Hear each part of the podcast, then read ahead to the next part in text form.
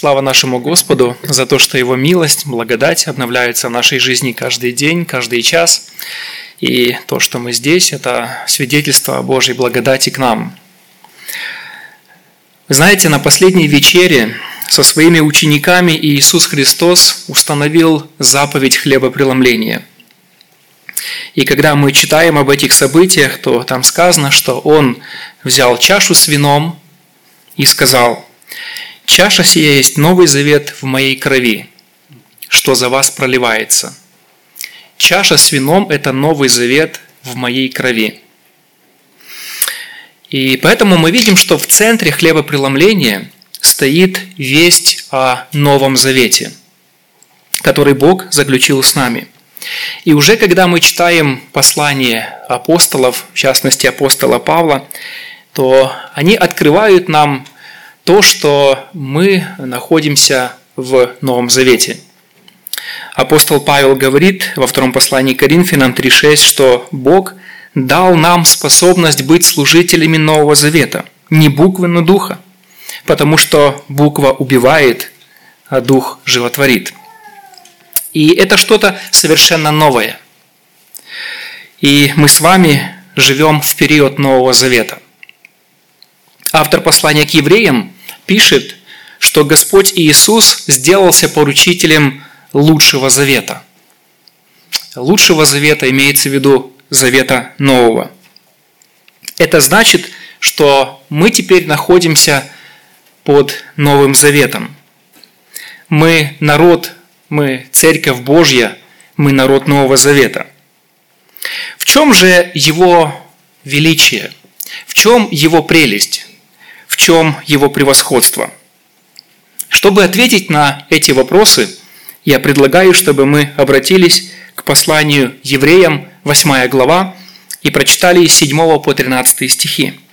Послание к евреям, 8 глава, мы прочитаем из 7 э, по 13 стихи. И здесь автор послания пишет следующие слова – Ибо если бы Первый Завет был без недостатка, то не было бы нужды искать место другому. Но пророк, укоряя их, говорит, «Вот наступают дни, — говорит Господь, — когда я заключу с домом Израиля и с домом Иуды новый завет. Не такой завет, как я заключил с отцами их в то время, когда взял их за руку, чтобы вывести их из земли египетской. Потому что они не прибыли в том завете моем, и я пренебрег их, говорит Господь. Вот завет, который завещеваю дому Израилева после тех дней, говорит Господь. Вложу законы мои в мысли их и напишу их на сердцах их, и буду им Богом, а они будут моим народом. И не будет учить каждого, каждый ближнего своего и каждый брата своего, говоря, «Познай Господа, потому что все от малого до большого буду знать Меня» потому что я буду милостив к неправдам их, и грехов их, и беззаконий их не вспомину более. Говоря новый, показал ветхость первого, а ветшающее и стареющее близко к уничтожению. Итак, мы видим здесь, автор послания к евреям говорит нам о том, что мы, как дети Божьи, как верующие люди, находимся в Новом Завете. И я бы сегодня вместе с вами хотел бы поговорить о величии Нового Завета, о славе Нового Завета. И прежде чем мы перейдем к рассмотрению нашего отрывка, я бы хотел сделать небольшое пояснение, дать несколько определений слову «завет». Вы знаете, когда мы изучаем Библию, то это слово встречается там много раз, много раз – и буквально слово «завет» означает «договор» или «соглашение». Договор или соглашение. И на страницах Священного Писания мы находим два вида таких заветов. Два вида таких заветов. Первый тип таких заветов – это двусторонние заветы между равными сторонами. Между равными сторонами. Например, когда Авимелех и Исаак решили уладить свой земельный спор, то они заключили между собой договор, чтобы жить в мире. Это был завет, это было соглашение между двумя равными сторонами. Также мы помним еще один случай, когда Иисус Навин и жители Гаваона также заключили соглашение, некий договор, где они обязались жить в мире между собой. Это также был завет между двумя равными сторонами. Есть еще один пример, когда царь Соломон заключает завет или соглашение с царем Хирамом.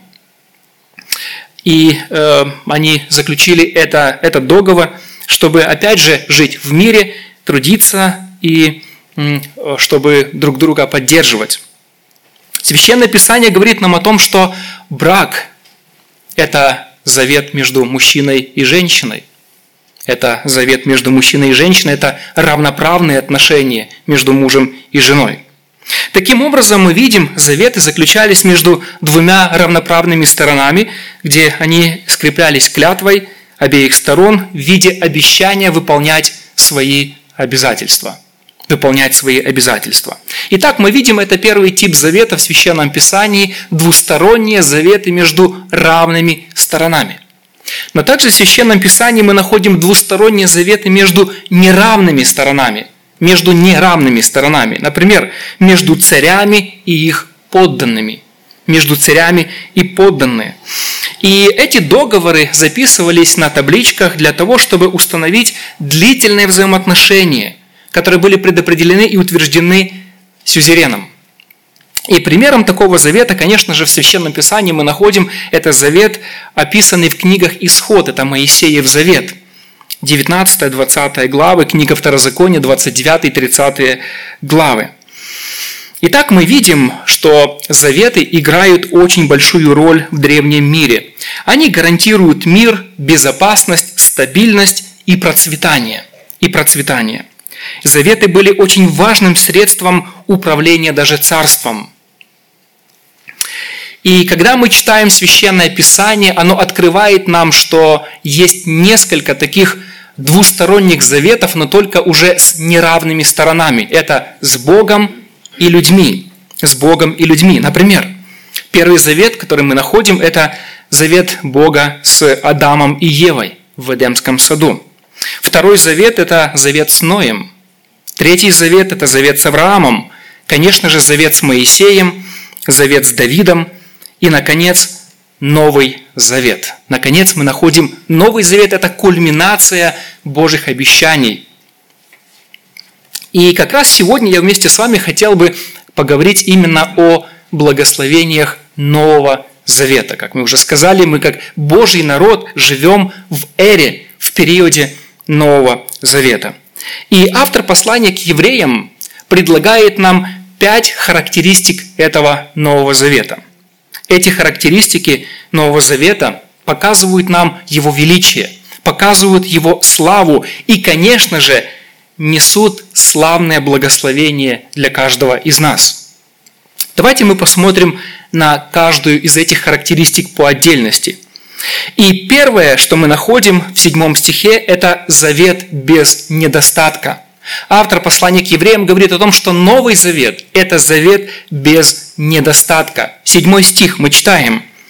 «Ибо если бы Первый Завет был без недостатка, то не было бы нужды искать место другому». Ибо если бы Первый Завет, имеется в виду Моисеев Завет, был без недостатка, то не нужно было искать Новый Завет. Это говорит о том, что Моисеев завет имел определенный недостаток, а Новый завет уже лишен, избавлен всех этих недостатков. И чтобы нам продвинуться немножечко далее, необходимо ответить на два очень важных вопроса. Мог ли совершенный Бог дать что-то такое, что обладает несовершенством – когда автор послания к евреям говорит нам, что Первый Завет, имеется в виду Моисеев Завет, был с недостатком. Поэтому у нас возникает вопрос, в чем был его недостаток? Мог ли Бог, совершенное существо, дать такой завет, Моисеев завет имеется в виду, у которого был недостаток? И в чем заключается его недостаток? И давайте мы ответим на этих два вопроса по очереди – Мог ли совершенный Бог дать что-то такое, что обладает внутренним несовершенством? Вы знаете, когда мы исследуем Священное Писание, приходим к выводу, что на самом деле то, что автор называет недостатком в Первом Завете, не говорило о его внутренней греховности или несовершенстве. Подумайте сами. Может ли Бог дать людям что-то такое, что одето в одежды земного несовершенства и греха? Конечно же нет. И подтверждением тому, что Моисеев завет, имеется в виду Первый завет, имел внутреннее совершенство, является Моисеев закон. Да, именно 10 заповедей были неотъемлемой частью этого Нового Завета. И именно 10 заповедей отражают характер святого, праведного и совершенного Бога. Апостол Павел пишет в послании к римлянам 7 глава 12 стих «Поэтому закон свят, и заповедь свята, и праведна, и добра». Поэтому, если закон свят, то и завет тоже свят. Если закон совершенен, то и Моисеев завет тоже совершенен, если следовать этой логике. Поэтому Бог не может заключить с людьми такой завет, который обременен внутренним несовершенством. Поэтому мы ответили на этот вопрос. Первый завет, Моисеев завет, он не имел какого-то внутреннего недостатка. Но автор послания к евреям почему-то называет Моисеев завет несовершенным. В чем тогда его несовершенство? В чем он уступает Новому Завету? Это очень важный вопрос. И давайте мы посмотрим, послание к евреям дает нам исчерпывающий ответ на этот вопрос. Во-первых, Моисеев завет имел недостаток в том, что он не давал права доступа к Богу. Моисеев завет не давал возможности грешному человеку приближаться к святому и праведному Богу. Однако Новый Завет эту проблему решает. Во-вторых, Моисеев завет, и в этом было его несовершенство, не давал искупления, так как при его заключении проливалась кровь жертвенных животных, которая не имела силы для спасения человека. И в этом было его несовершенство. В этом был его огромный недостаток. Он не давал людям искупления. В-третьих, Моисеев завет уступал Новому завету в том, что он был дан для того, чтобы людям постоянно напоминать о грехах. Моисеев завет не решал проблему греха, а напоминал людям каждогодно, каждодневно о их грехах. Тогда как в Новом Завете эта проблема решена. В-четвертых, Ветхий Завет, имеется в виду Моисеев Завет, уступает Новому Завету в том, что он не давал человеку силы побеждать грех в личной жизни. Синайский Завет или Моисеев Завет акцентировал больше внимания на внешних делах. Пока поклоняющийся исполнял предписания и правила, он оставался перед Богом ритуально чист. Ритуально чист. Но Моисеев завет не мог очистить совесть грешного человека. Только кровь Иисуса Христа может очистить нашу душу и нашу совесть от мертвых дел для служения Богу живому и истинному, о чем говорит автор послания к евреям в 9 главе в 14 стихе. И, наконец, Первый завет, Моисеев завет, имеется в виду, был всего лишь временным явлением, подготовительным к приходу Иисуса Христа, о чем говорит автор, апостол Павел. И именно в этом было его несовершенство. Он не мог даровать человеку доступа к Богу. По своей природе Синайский завет не был греховным, но не давал тех привилегий человеку, которые мы имеем в Новом Завете – Однако Новый Завет лишен всех этих недостатков. Автор послания к евреям пишет, «Ибо закон ничего не довел до совершенства». 7 глава 19 и 22 стихи. «Но вводится лучшая надежда, посредством которой мы приближаемся к Богу.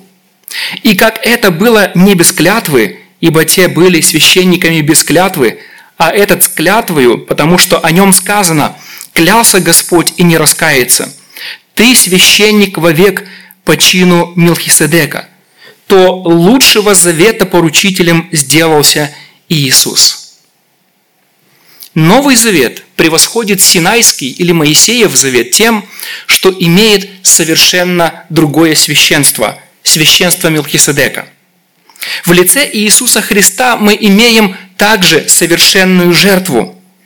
В лице Иисуса мы имеем такого первосвященника, который всегда жив, чтобы спасать приходящих к Богу и ходатайствовать за них.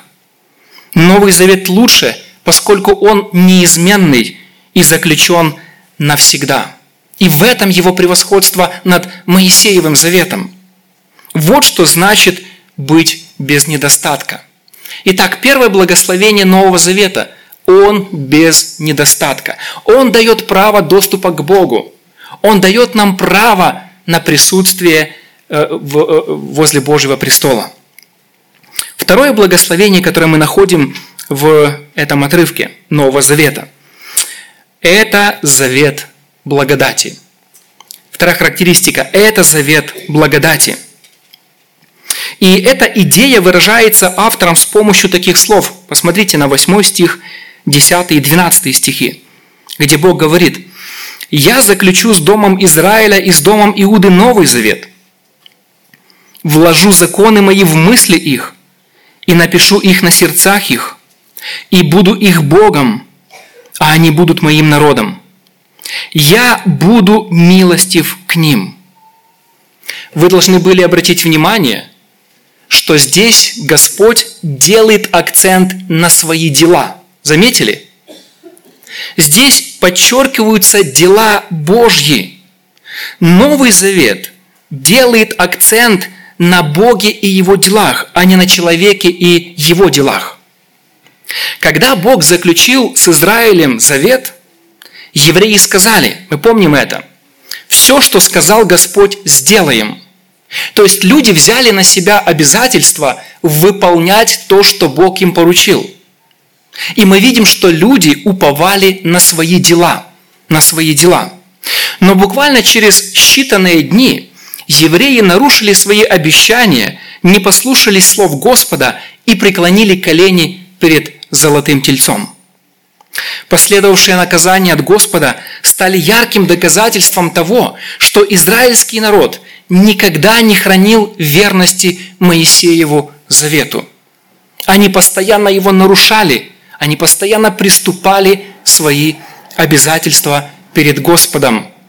Когда люди уповали на свои дела, они всегда терпели неудачу и посрамление.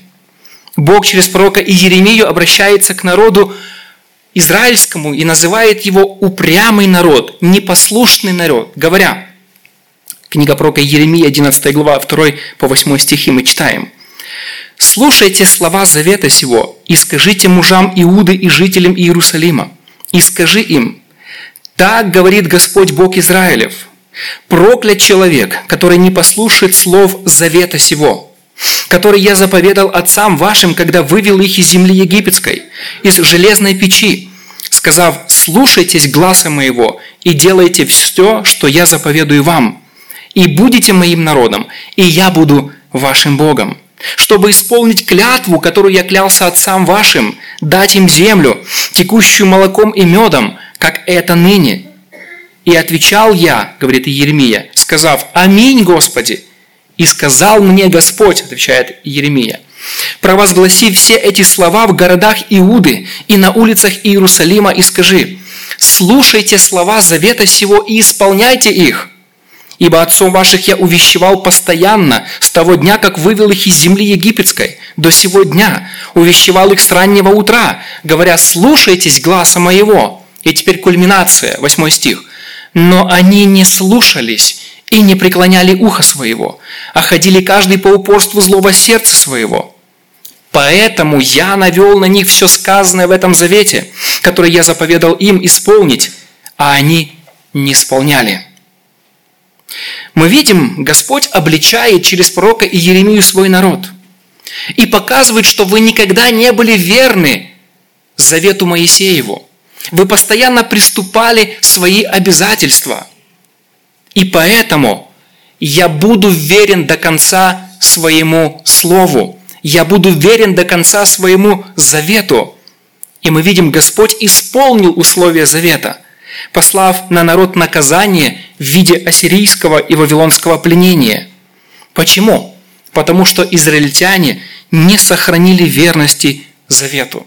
Они уповали на свои дела, но их дела постоянно терпели кораблекрушение. Они постоянно страдали от недостатка возможности исполнить Божий завет. Моисеев завет. Однако Новый Завет зависит не от того, что мы сделаем Богу. Он зависит от того, что Бог делает человеку. Новый Завет стоит на крепком фундаменте Божьего обещания «Я сделаю». «Я сделаю». Новый Завет – это завет благодати, это завет милости, где главный акцент делается на Божьих делах, а не на делах человека. Наши дела, вся наша праведность, как запачканная одежда. Мы ничего не можем дать Господу, чтобы удовлетворить Его справедливость, Его праведность. Наши дела не способны удовлетворить Бога. Вот почему Новый Завет – это завет благодати, потому что акцент делается на Боге и на Его делах. Также Новый Завет – это завет искупления. И его условия может исполнить только Бог. Только Бог может удовлетворить свой праведный гнев, пролив кровь своего невинного и единородного Сына. Только Бог может даровать свободу прощения и свободу от власти греха. Только один Бог может одержать победу над смертью и сатаной. Ни одному человеку это не под силу. Ни одному. Вот почему Новый Завет – это завет благодати. Это завет милости. Это завет Божьих дел, где Господь совершает свою волю и дарует человеку спасение и свободу. И вы знаете, друзья мои, мы не можем попасть на небо, не вступив в Новый Завет с Богом. Однако мы должны всегда понимать, что это завет не дел, а благодати. Ты не сможешь своими добрыми делами расположить Бога к себе – Потому что завет новый – это завет благодати. Бог не требует наших дел. Он не желает от нас жертвоприношений и даров. Вместо этого Бог предложил людям новый завет, основанный на Божьей милости и на делах Иисуса Христа. Новый завет стал выражением вечной любви Бога к грешнику. Это спасательный круг для утопающего. Это средоточие всех Божьих даров и Божьих милостей. В Новом Завете раскрывается полнота нашего спасения и величие Божьей благодати. Поэтому нам нечем хвалиться – мы, как граждане Нового Завета, хвалимся Господом и Его делами, а не своими. Грешник может стать частью этого Нового Завета только через веру в Иисуса Христа по благодати. Но даже вера, как сказано, является даром Божьей благодати. Не нужно никакого закона, не нужно никаких дел. Уже все совершено на кресте Иисусом Христом. И один толкователь удачно подметил – Закон говорит, кто исполняет его, тот жив будет им. А благодать говорит, вся работа сделана, верь и живи. Новый завет – это завет спасения, а не указание на спасение. Новый завет – это завет прощения грехов, а не указание на грехи. Этот завет заключен при пролитии совершенной крови, а не указание на совершенную кровь. Таким образом, мы видим вторая характеристика Нового Завета. Это то, что завет благодати. Это завет благодати. Третья характеристика – это завет внутреннего изменения сердца. Это завет, посредством которого Бог меняет наши сердца, меняет наши души. Посмотрите, что сказано в 10-11 стихах. «Вот завет, который завещеваю дому Израилеву, После тех дней, говорит Господь, вложу законы мои в мысли их, и напишу их на сердцах их, и буду их Богом, и они будут моим народом. И не будет учить каждый ближнего своего и каждый брата своего, говоря, познай Господа, потому что все от малого до большого будут знать меня. Будут знать меня. Вы знаете, главная причина неверия, человеческого неверия, заключается в том, что у людей каменные сердца и невозрожденные души. Вот где корень всех проблем.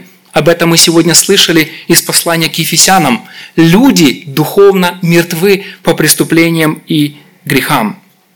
Моисеев завет провозглашал святые Божьи стандарты, по которым человек должен был жить, но не мог дать силу для того, чтобы человек мог соблюдать эти законы. И как мы уже сказали, главная причина была в том, что сердца израильтян были крайне испорчены и нуждались в духовном возрождении. Конечно, мы должны признать, что в Ветхом Завете также было рождение свыше, но оно не носило массовый характер.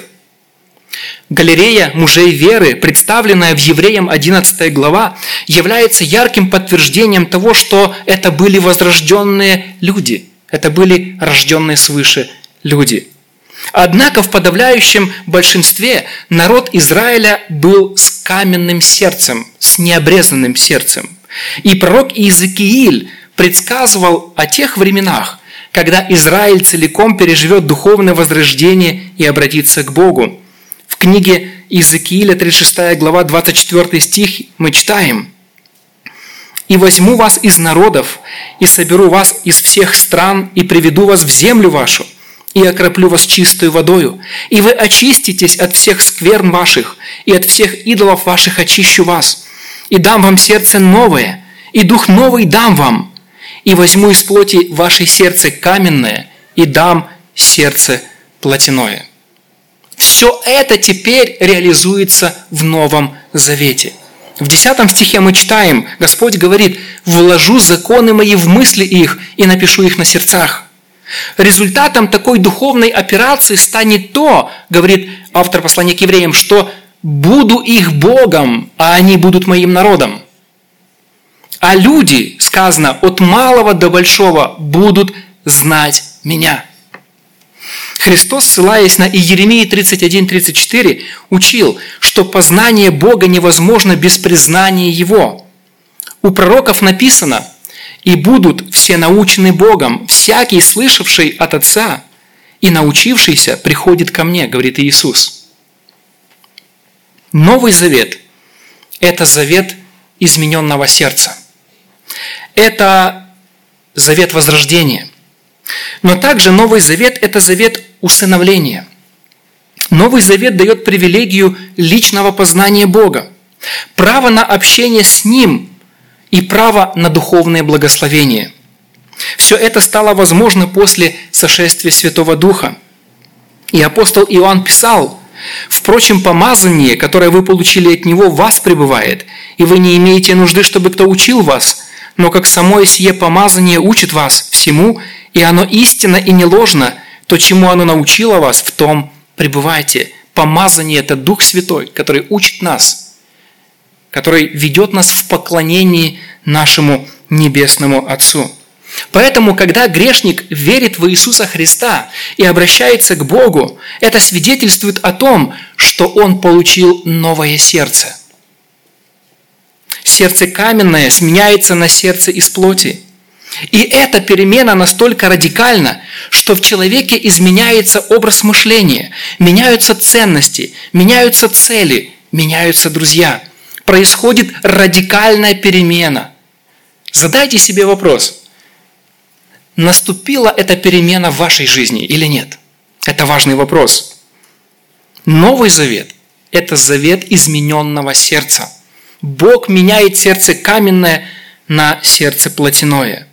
В человеке создается желание любить Бога и Его Слово. Новое сердце дает каждому верующему как желание – так и силы для благочестивой жизни. Ты любишь закон, ты любишь Господа, ты послушен Божьему Слову, ты ненавидишь грех. И все это благодаря Новому Завету. Вернее, действиям Бога под Новым Заветом. Четвертая характеристика. Четвертая характеристика Нового Завета. Сказано, что это завет полного прощения грехов – это завет полного прощения грехов. 12 стих. Господь говорит, «Потому что я буду милостив к неправдам их, и грехов их, и беззаконий их не вспомину больше». Евреи думали, что соблюдая закон, они обретут прощение грехов. Но они серьезно заблуждались. Под законом нет прощения грехов, потому что закон никогда не предназначался для того, чтобы людям даровать прощение грехов. Священное Писание учит, законом познается грех. Законом познается грех. Поэтому закон не мог даровать прощение ни Израилю, ни кому другому. В рамках Синайского завета израильтяне должны были приносить постоянные жертвы животных. Однако эти жертвы за грехи постоянно напоминали о реальности грехов и об ответственности человека перед Богом. Парадоксально, человек приносит жертву, но эта жертва не покрывает его грех. Эта жертва констатирует факт, ты грешник. Ты грешник, у тебя проблема перед Богом. Но Господь знает нашу немощь и нужду. Поэтому сам совершает все вместо нас.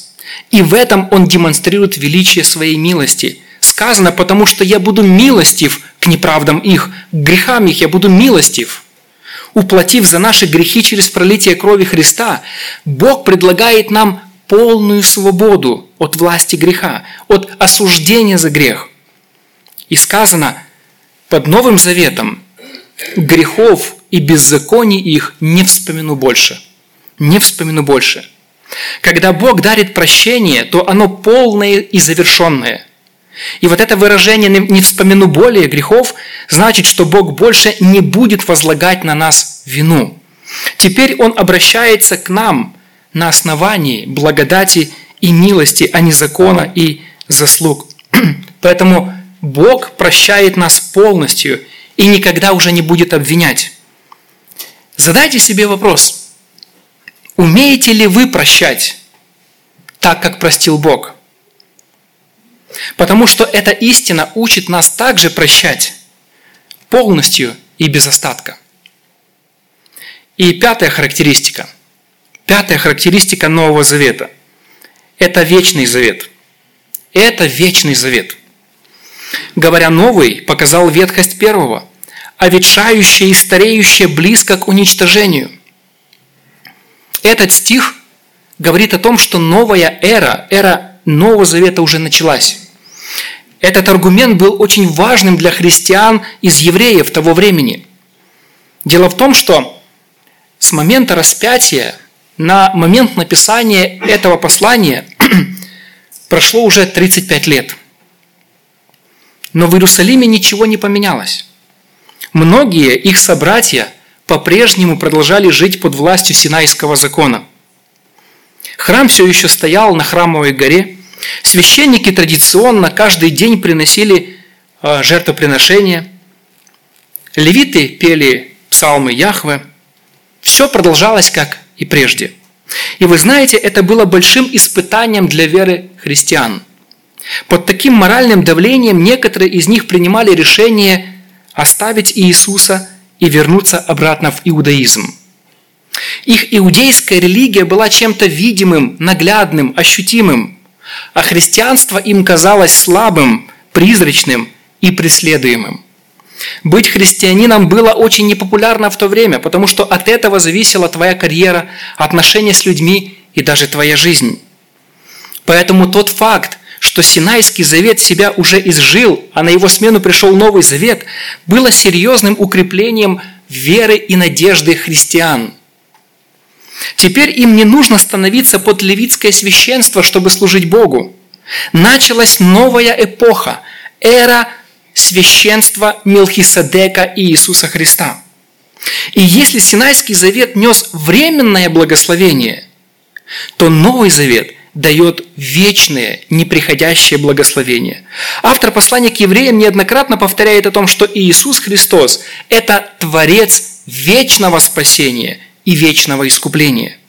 Новый Завет никогда не устареет и не исчезнет, потому что его сущность другая, потому что ходатай Нового Завета совершенно другой. Новый Завет никогда не будет отменен – этот завет никогда не будет заменен на другой, более совершенный, потому что нет лучшего завета, чем Новый Завет, скрепленный кровью Иисуса Христа. Итак, мы с вами рассмотрели этих пять характеристик Нового Завета. Давайте еще раз для себя перечислим их. Во-первых, это завет без недостатка. Во-вторых, это завет благодати. В-третьих, это завет внутреннего изменения сердца. В-четвертых, это завет полного прощения грехов. И в-пятых, это вечный завет. И хотел бы закончить цитатой моего любимого проповедника Чарльза Спеджина. Он сказал, «Велика слава Второго Завета. Воистину, он может быть назван лучшим заветом, который утвержден на лучших обещаниях. Он настолько славен, что одна мысль о нем переполняет душу восторгом. Человек постигает разительное великодушие и безграничную любовь Божью, явившую себя в завете со столь недостойными созданиями для столь возвышенных целей, без всякой выгоды для себя. Аминь. Аминь. Давайте мы помолимся. Господь, мы прославляем Тебя за Твою любовь, милосердие и за Новый Завет, который Ты, Господь, заключил с нами. Это завет благодати, это завет милости, это завет полного прощения грехов, это завет искупления, оправдания, это завет, который дарит нам новые отношения, Господь, с Тобою, близкие, личные.